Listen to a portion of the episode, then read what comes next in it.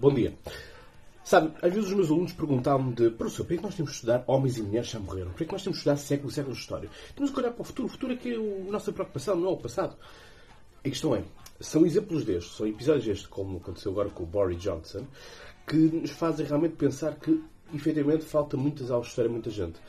Boris Johnson não saber que o Reino Unido tem das rainhas mais belicistas de toda a história.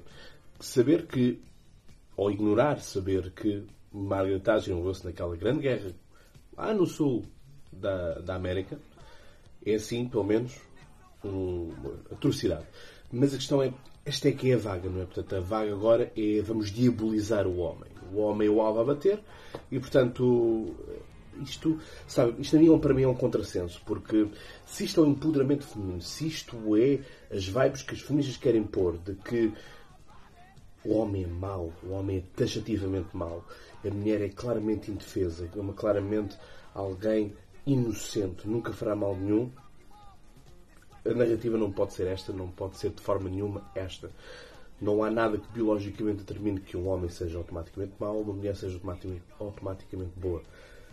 Até prova em contrário, continuamos todos a ser seres humanos. Olhem o que aconteceu com a Jacinta na, na Nova Zelândia, depois que digam. Um abraço.